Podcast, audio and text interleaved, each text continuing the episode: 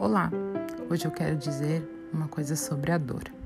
Outro dia ouvi alguém dizer que para ela passar, a gente precisa aprender a aceitar nossas marcas, admitindo que elas existem e que dói, até a dor sarar.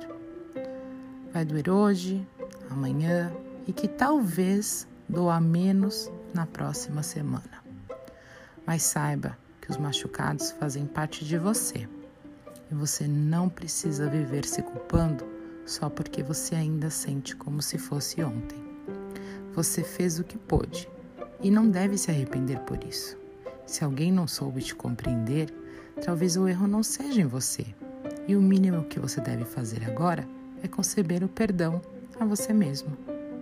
Eu não sei exatamente o que você está sentindo neste momento. Talvez você esteja mais bagunçado ou bagunçada por dentro que a última gaveta do seu armário. Mas, quando você se apegar a algo que não te faz bem, mais difícil vai ser a despedida, mais ainda vai doer, mais complicado será o processo de cura.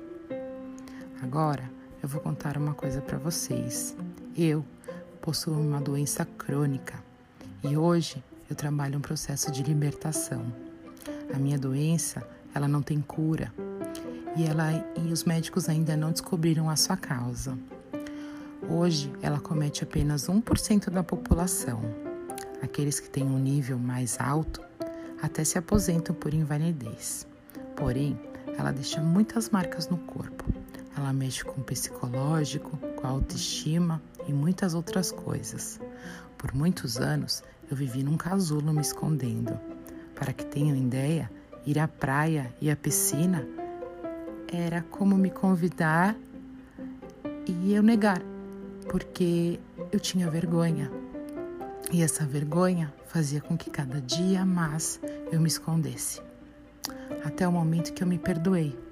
Eu entendi que Deus nunca dá um fardo maior do que eu pudesse carregar. E a partir dessa, dessa aceitação, muita coisa mudou. E eu posso te garantir: você sobrevive, você supera e você suporta. Tudo é um processo que leva muito tempo. Não vou te dizer que estou curada e nem que estou completamente plena. Não.